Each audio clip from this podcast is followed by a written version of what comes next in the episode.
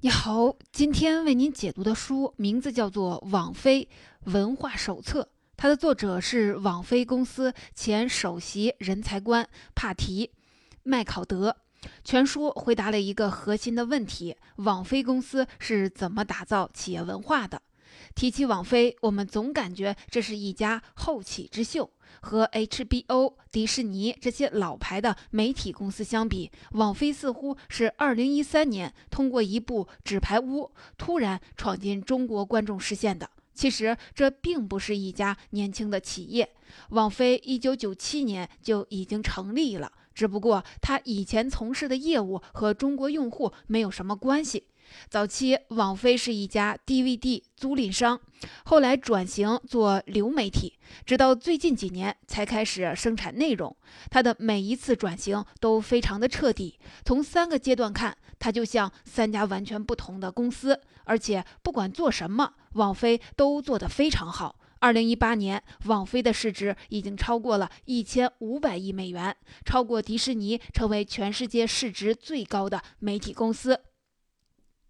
和亚马逊、谷歌、Facebook 并称为美国股票市场上的四剑客，网飞不仅体量庞大，动作也非常的灵活。直到今天，它仍然保持着最初的活性，每天都在尝试创新。比如《纸牌屋》不像传统美剧那样每周更新一集，而是一次放出全集。至于为什么这么做，咱们后面再细说。比如买下《白夜追凶》，也创造了国外媒体公司买进中国网剧的先河。要知道，一个几十个人的小公司做到这一点不算难，但对于一个市值上千亿美元的大企业来说，它为什么还能保持这种超长的灵活度呢？怎么样才能能让一个庞大的团队像一个人一样轻盈从容、步调一致呢？又该怎么让员工在随时都要面对战斗、转型甚至出局的不确定的环境下，全心全意投入工作呢？一切答案都在网飞的企业文化上。和我们以往认识的任何一种企业都不一样，它似乎没有一定之规，也没有什么条条框框的原则，好像一切都是灵活的，都在不停的变化。假如非要用一句话总结，网飞文化的核心就是没有文化。是的，你没有听错，这像极了我们中国人熟悉的那种充满禅机的表达方式。没有原则也是一种原则，没有态度也是一种态度。而对于网飞来说，不主张任何文化也是一种文化。这话听起来可能有一点自相矛盾，但是当你了解了网飞所处的环境以及网飞所面对的问题，你就会明白网飞为什么会进化出这套近乎奇葩的企业文化。同时，你也会意识到，网飞的企业文化必须在一系列的前提下才能有效的运转，并不是每家公司都可以随意模仿。接下来，我将分成两部分为你解读这本书。第一部分，我们回答一个问题：网飞的企业文化到底是什么？第二部分，我们再说说网飞是怎么打造这套企业文化的。首先，第一部分，网飞的企业文化到底是什么呢？前面说过，网飞最大的特点就是没有一定之规，而且早在两千零九年，网飞就把公司的文化架构做成 PPT，这份 PPT 被称为硅谷最重要的文件，被很多企业奉为教科书。但是这就引出一个疑问。为什么世界上没有诞生第二家网飞呢？这就要说到网飞这家公司自身的特殊性了。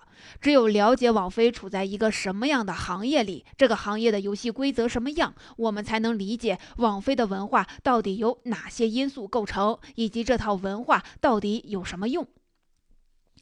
网飞所处的领域是媒体市场，最近几年最核心的业务是自制内容，确切的说是美剧。而美剧领域的游戏规则可以用一句话概括，那就是只看增量不看存量。几乎整个美国的内容行业都信奉一句话：沉没成本。不是成本，这是经济学里的一个观点。沉没成本指的是你为一件对未来已经没有价值的事情所付出的成本。比如去电影院看电影，当你看了十五分钟之后，意识到这是一部烂片儿，再看下去就是浪费时间。这时买电影票花的钱，还有去电影院所花的时间，以及已经浪费的那十五分钟，都属于沉没成本。虽然已经付出，但未未来不会再产生任何利益，怎么办呢？当然是放弃，果断离开电影院。美剧行业就是这么做的，无论一部剧。聚集了多少的观众？制作公司已经为了选举、选角、布景、剧本花了多少的精力？或者他已经连载了多少年？但只要他的收视率不好，不能再为公司创造更多的价值，就会被马上的淘汰。从早期在中国风靡的《X 档案》到后来的《迷失》《越狱》，虽然都红极一时，但最终谁都逃不出被制片方一脚踢开的下场。说到这儿，你大概已经明白为什么那么多美剧播着播着忽然就被腰斩了，因为它的收视的数据不行了。还有为什么很多美剧播到最后草草的收尾，留下一个大坑？这也是因为美剧是一边拍一边播，风向不对就马上掉头，很多剧集结尾莫名其妙，并不是因为编剧有什么深刻的用意，而是他们自己也没有想好。美剧的游戏规则就只看增量，不看存量。不管一个产品在过去有多吃香，人们只站在当下这个节点去判断它未来的价值。这套规则也适用于整个媒体行业，因为人们总是在追求新的内容和更好的服务。大多数人都不会在有了互联网之后还花钱买 DVD。更不会一辈子只看一部电视剧，这是内容行业的基本规则。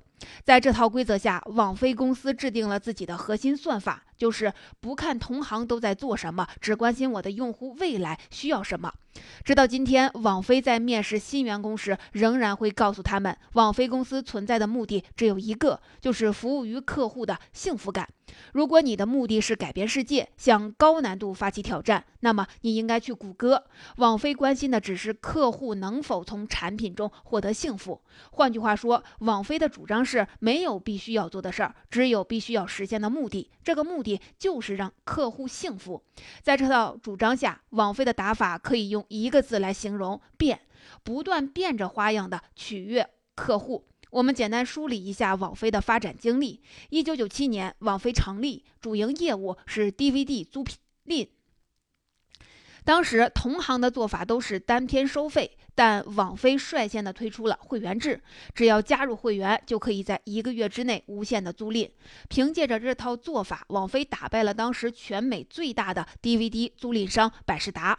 后来，网飞又意识到互联网是未来的趋势，马上投入了大笔的资金，转型做流媒体，也就是类似爱奇艺这样的视频网站，服务同样采用会员制。没过几年，网飞又意识到光做平台不是长久之计，自制内容是未来的大趋势，于是斥重金拍摄了《纸牌屋》等一系列大制作的美剧。此时，网飞从过去的影片租赁服务中已经积累了超过二十五亿条用户数据。他们很清楚用户喜欢什么，只要内容足够好，不用担心客户不买账。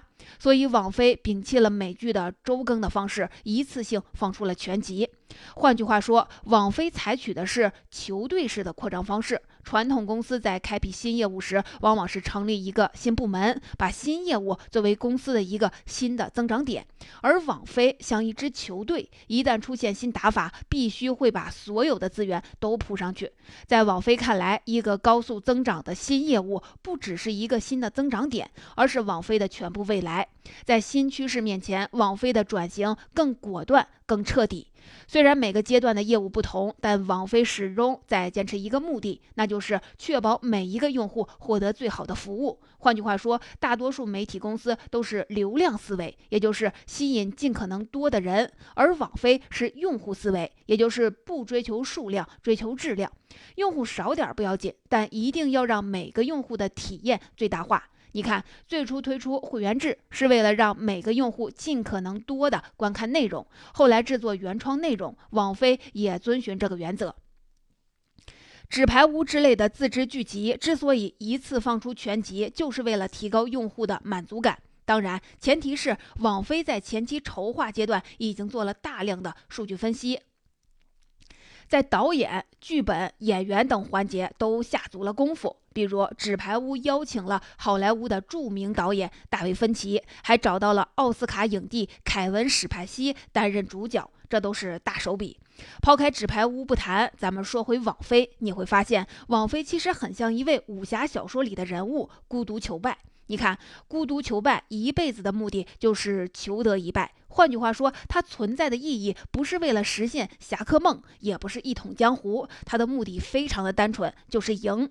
王菲也一样，他们的目的也是只有赢。怎么赢呢？最终掏钱的是用户，所以让用户高兴就能赢。其实。孤独求败，实现这个目的靠的是什么呢？他的独门绝学独孤九剑。要知道，独孤九剑就是一种没有存量的武功，它的核心就一句话：无招胜有招，永远都是见招拆招，没有固定的章法和套路。你看，这是不是和网飞的打法很像呢？网飞也没有特定的套路，她永远在。捕捉新的趋势，在不断的见招拆招中立于不败之地。同样，网飞的内部的文化也没有任何的套路可循。说它的文化内核是忠诚的也不对。王菲鼓励员工。跳槽，甚至会时不时的跟一些表现很好的员工说：“最近因为业务的转型，你和岗位不匹配了，请你离职吧。”说他的企业文化是勇于挑战呢，也不对。网飞在招人时就说：“我们不想改变世界，只想让用户幸福。”说他主张相互信任呢，也不对。假如你和网飞谈过项目，即使你的方案被一个部门否决，你也可以找另一个部门来谈，他仍然可能会被接受。部门之间并不在意对方的判断。同样，网飞的文化不是宽松，因为它的人员淘汰率很高；它的文化也不是严苛，网飞甚至没有固定的休假制度，任何人在任何时间都可以提出休假的请求，怎么规划时间全由你自己决定。更奇怪的是，员工在这个琢磨不定的环境中，步调居然惊人的一致。这家庞大的媒体巨头就像一支球队一样灵活，他们到底是怎么做到的呢？我们后面再说。以上就是第一部分的内容。我们说了网飞的企业文化到底是什么样的，它可以用一句话来形容：无招胜有招。它永远在变化当中，每时每刻都在根据新趋势做出新的判断。让网飞进化出这套文化的是它所处的领域。内容行业是一个随时随地都在变化的行业，任何一套固定的。文化都很难适应剧烈变化的竞争。对网飞来说，无招胜有招是一种更好的选择。第二部分，但是事情总归是要由人来做的，怎么让员工在这场随时都要变化、转型甚至出局的游戏里步调一致呢？接下来第二部分，咱们就来说说网飞是怎么打造这套文化的。网飞的做法可以总结成三高一低，三高分别是高起点、高自由度和高自尊，一低是低情商。先来说第一个高，高起点。这里的起点高，不仅是指员工要具备一流的专业技能，更是要具备成熟的职场心态。在网飞的文化手册里，第一条原则就是只招成年人。很多企业都喜欢搞校园招聘，因为应届生就像是一张白纸，有很好的可塑性。但是他们也有很多不切实际的抱负和幻想。相对而言，成年人的想法反而更单纯，他们的目的只有一个，那就是成功。成功就是最好的奖励。当业务转型时，大家都很容易达成默契，你不需要向每一个人去解释改变的理由，他们心里都很清楚，这么做就会成功，成功就够了。更重要的是，成年人很清楚自己跟公司到底是什么关系，公司不是学校。不负责培养新人，公司更不是家，不负责提供安全感。双方是平等的契约关系，个人贡献价值，公司来放大个人的价值，把它变成高额的薪资和漂亮的业绩。首先，在这里工作，你一定不亏。其次，即使你离开网飞，这段经历也会帮你迈上更高的职业台阶。在这套信条下，网飞对待员工的方式也完全是成年人之间的沟通方式，也就是不在意立场、感受和意见，只在乎目标、方法和行动。比如，网飞要求员工和岗位之间的关系不是匹配，而是高度匹配。怎么讲呢？公司会像评估美剧一样评估员工的价值，不管一个员工过去做过多少的贡献，有多大的能力，只要他跟公司未来的业务不够匹配，网飞就会建议这名员。工离开，因为再待下去，员工不能再为公司创造价值，他自身也就会贬值。这听起来好像有点不近人情，但是回到成年人的立场上想一想，工作就是为了创造价值，既然要创造价值，当然要到最适合自己的岗位上，这里不不适合，当然要换一个地方。所以在网飞，你经常会看到一个奇怪的现象：一个员工表现得非常好，刚刚完成一项重要的工作，但过几天就主动辞职了，因为他知道公司的业务即将转型，自己不再合适。最典型的例子就是这本书的作者本人，作为网飞的前首席人才官。麦考德在制定了公司的管理战略之后，意识到自己的工作已经完成，所以主动选择退出。再比如，网飞会把公司的全部业务布局告诉每一个人，即使是最基层的客服人员，也要知道整个公司的动向。因为成年人有长远的职业规划，只有了解全局，才能知道自己处在这个业务网络的哪个节点，存在哪些上升的路径。同样，网飞也会把公司最近遇到的困难如实相告，因为成年人懂得如何处理负面情绪，而且由公司官方发布这些信息，要比其他人添油。加醋、道听途说可靠的多，这其实是把负面信息的破坏力降到最低。当然。招聘成年人要比招聘应届生难得多。网飞为此专门成立了一个猎头公司，注意，不是人力部门，而是一家真正的猎头公司，专门负责从别处来挖人。同样，一旦锁定人才，网飞也会按照行业最高的标准支付薪水，因为在他们看来，压低工资并不能让公司占多少便宜，只会逼走人才。网飞的主张是不让任何一个人在钱上受委屈。这是网飞的第一个高高起点，也就是只招聘业务过硬、心智成熟的成年人。那么，把他们招进来之后，应该如何管理呢？这就要说到网飞的第二个高高自由度。网飞认为，成熟的员工不需要管理，他们能做到自己管自己。大多数的公司的管理手册都会随着公司的发展不断的完善添加，变得越来越厚。但网网飞的管理手册却是越来越薄。从成立开始，网飞就在不断的削减管理制度，让公司扁平化。最后，网飞甚至取消了休假制度，任何人可以在任何的时间提出休假申请，休多久自己决定，只要直接主管批准就行。你可能会觉得随便休假，公司岂不是就乱套了？还真没有。执行这项规定之后，每个员工仍然是每年只休一周假。这是因为网飞的高自由度不是业务快速发展的原因，而是结果。前面说过，网飞的每个员工和岗位都高度的匹配，他们都有自己的工作目标，即使不做任何管理上的约束，他们也会全力以赴。管理手册越来越薄，是自然的演化的结果，不是一个带有目的的创新。除了员工时间的自由，网飞内部的沟通也非常的自由，任何人都可以随时和高层沟通。最初把纸牌屋一次放出全局的建议，就是一个基层的员工提出的，这个建议被 CEO 直接。的采纳，并且延续至今。同时，网飞也赋予员工很大的自由决定权。比如，编剧找网飞合作，即使他的剧本被其中的一个部门拒绝，也很有可能被另一个部门采纳。网飞的每个人都可以根据自己的判断自行的决策，包括买进什么样的内容、花多少钱、投入多少时间。换句话说，网飞充分的相信员工的判断。这是网飞的第二个高高自由度，每个人都有自由规划时间、自由决策的权利。但是，网飞虽然没有明确的纪律，却有着强大的纪律文化。规定虽然没有白纸黑字的写下来，但所有人却都能自觉地划定一条底线。网飞是怎么做到的呢？秘诀就在于第三个高高自尊，也就是每个人都把业绩当做尊严的象征。为了尊严，他们一定会全力以赴。网飞坚信，最能激发工作热情的不是薪水。而是成就感。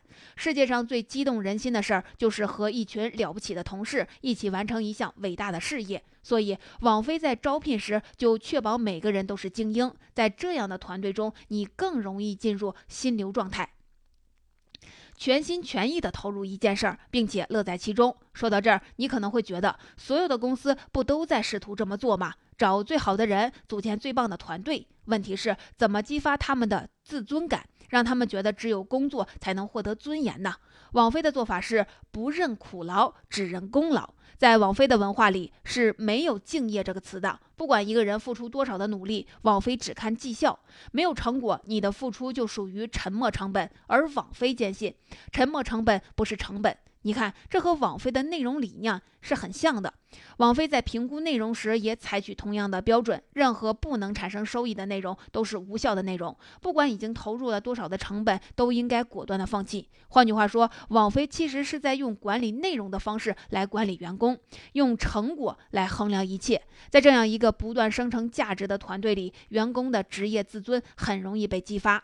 这就是网飞的第三个高。高自尊，让员工对工作产生自豪感，来激发工作效率。但是光有效率还不够，一个稳定增长的组织还需要一套纠错的机制。这就要说到网飞的这个低了，也就是低情商。公司鼓励员工实话实说，有话直说，不搞办公室政治。比如，网飞的公司会议上有一个固定的环节，叫做开始、停止和继续。每个人都要向另一个人说三句实话，分别是：你的业务领域最近有什么新动向？你应该开始做什么？你最近哪件事儿做得不好，应该立刻停止？还有你最近哪方面做得好，应该继续保持？再比如，网飞规定，任何人都可以随时随地的向另一个人发问。包括 CEO 在内，只要跟工作有关，问什么都行。这就给网飞注入了一种好奇的文化。人们对业务好奇，才能有兴趣，有兴趣才能做得好。这已经成为网飞员工的习惯。曾经有一些网飞的员工辞职后去了其他的公司，没几天 CEO 就受不了了。有个 CEO 甚至说，这些网飞的人太讨厌了，他们什么都想知道，哪怕这些事儿跟他们的本职工作一点关系都没有。这就是网飞的一低低情商。表面上看，这只是一种直来直去的沟通的风格，但久而久之，它就成了一套纠错机制。这能使公司变得透明，让问题无所遁形。最后值得一提的是，对待已经离职的员工，网飞的态度非常的友善。网飞文化准则的最后一条是要和离开的人好好说再见，也就是咱们常说的好聚好散。网飞认为，大多数离开公司的人并不是能力不行，只是和公司未来的业务不匹配，换一份工作是对个人、对公司都有好的选择。同时，网飞认为，公司和个人之间的关系并不仅仅是雇主和雇员，两者也是一个平衡。互惠的联盟，在利益一致时，大家结成盟友；当利益不再高度统一时，关系可以随时的解除，各自再寻找更合适的盟友。从头到尾，这都是一场自由之间的自由联合，不存在谁亏欠谁的问题。以上就是第二部分的内容。网飞是怎样打造公司文化的？总结起来，靠的是三高一低。第一个高是高起点。只招聘能力和心态都过硬的成年人。第二个高是高自由度，充分信任员工，赋予员工自由决定权。第三个高是高自尊，建立一支人才济济的团队，用人才吸引更多的人才。最后一低是低情商，公司从上到下都保持直来直去的沟通，让问题随时暴露，随时解决。总结到这里，这本网飞文化手册的精华内容已经为您解读完了。总结一下，今天一共探讨了两个问题。首先，要想吸收网飞的文化，我们必须得知道它是怎么样进化出来的。我们讲了美国内容市场的竞争规则，美剧是一个不看存量只看增量的行业。要想立于不败，就必须持续的创新，不断的变换打法。在这个剧烈变动的环境中，任何一种特定的企业文化都很难适应。网飞的做法是无招胜有招，网飞的企业文化就是没有文化，不做任何特定的主张，永远见招拆招。为了打造出这套文化，网飞遵循着四个原则，也就是我们今天探讨的第二个问题。这四个原则分别是高起点、高自由度。高自尊和低情商，在读完这本书之后，我一直在思考两个问题：第一个，我们应该怎么看待那些成功企业的文化呢？照着学吗？显然不是。任何企业文化的出现，都是为了解决它所面对的特定的问题。行业不同，企业的策略不同，生长出的文化也自然不同。就拿网飞来说，它主张变，是因为内容行业的变化太快，不变就意味着出局。但是，假如换成食品厂、化肥厂、药品厂，他们追求的是品质稳定。如果照搬网飞的文化，隔三差五就换个花样，恐怕要不了多久就经营不下去了。网飞的文化更适用于以创意为核心的内容行业。所以，要想学习一个企业的文化，必须要把这套文化还原到它所处的行业中，才能明白哪些能学，哪些不能学。这是咱们要思考的第一个问题。第二个问题是，企业文化到底是干什么用的呢？回顾一下历史，你就会发现，过去的企业文化和今天的企业文化发挥着完全不同的作用。过去的企业文化就像是一个塑形器，它们的存在的意义就是把企业塑造成一个固定的形状，越稳定越好，最好是一成不变。比如我们熟悉的一些老字号，都是按照这条标准，几百年来就做一件事儿，一直做。做着做着就成了老字号，而企业文化存在的目的就是提供一个极其精确的标准，你必须遵守，不能妥协。但是今天的商业环境变得越来越复杂，每时每刻都在变化当中。网飞所在的内容行业要是把这个趋势推到了极致。这时，企业文化存在的目的，恰恰不是为了让企业不变，而是为了保持改变，让企业变成一汪清水，随时可以被塑造成任何形状。你看，今天大多数的互联网企业的文化，都是为了改变提供足够的动力。比如，腾讯的企业文化是挑战，鼓励员工发表自己的见解，潜台词就是欢迎改变。再比如，阿里巴巴的企业文化是信任，主张员工应该信任企业。潜台词也有类似的一层意思：当企业做出改变时，不要去怀疑，要相信公司的判断。但是，但凡特定的文化，都难免会固化人的思想。这时，在多变的环境中，最明智的做法就是见招拆招，不讲套路；而最适合的企业文化，就是没有文化。